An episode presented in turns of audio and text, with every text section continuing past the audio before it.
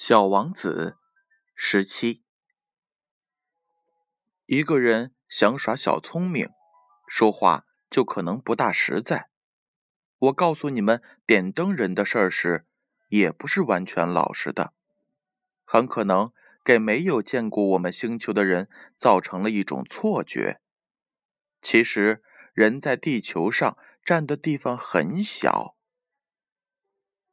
散居在地球上的二十亿居民，要是像开群众大会一样挨着站，可以宽宽松松的站在一个二十英里宽、二十英里长的一个广场上。换句话说，太平洋中最小的一个岛屿也堆得下全人类。大人当然不会相信你们这些话的，他们自以为自己要占很大的地方。他们把自己看成像猴面包树那样大的，大的不得了。你们应该劝他们算一算，这会使他们开心，因为他们崇拜数字。但是，你们别把时间花在这种麻烦事上，这大可不必。你们可以完全相信我的话。小王子踏上了地球。连一个人影也没看见，大为吃惊。他担心自己跑错了星球。就在这时候，一个月白色的圆圈在地上蠕动着。小王子随便的说了声：“晚安。”“晚安。”蛇说。“我落在了哪个星球了？”小王子问。在地球上，在非洲，蛇回答：“哦，怎么？地球上难道没有人吗？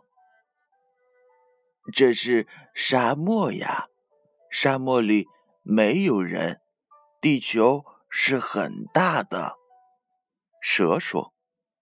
小王子在一块石头上坐下，抬眼观望天空。我在琢磨，他说：“星星亮晶晶的，是不是为让每一个人有一天可以重新找到自己的那一颗星？瞧，我的那一颗星正在我的头上，但是它是多么的遥远。它很美。”蛇说：“你来这里干什么？”我跟一朵小花闹了别扭，小王子说：“哦。”蛇说。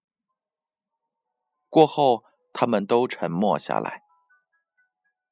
人在哪里？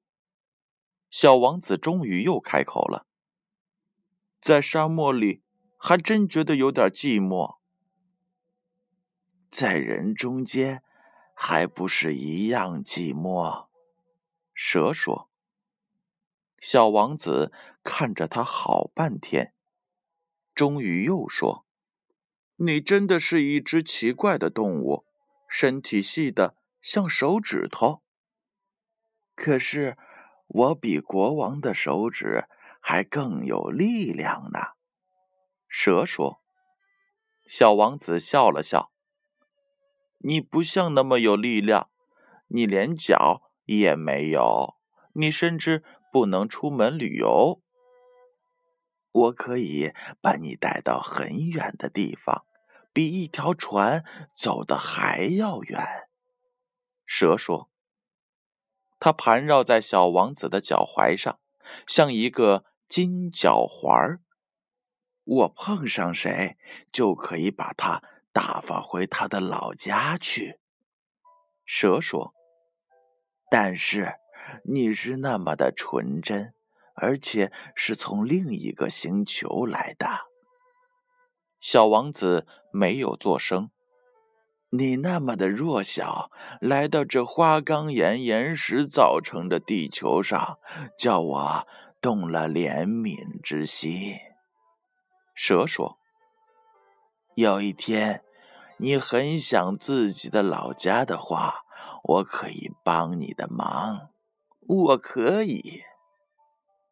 哦，我很明白你的意思。”小王子说。“但是你说话为什么老像谜语似的？”这些谜语我全都能解答。”蛇说。他们俩又沉默起来。小王子在沙漠和蛇都发生了哪些奇妙的故事呢？让我们下回接着听吧。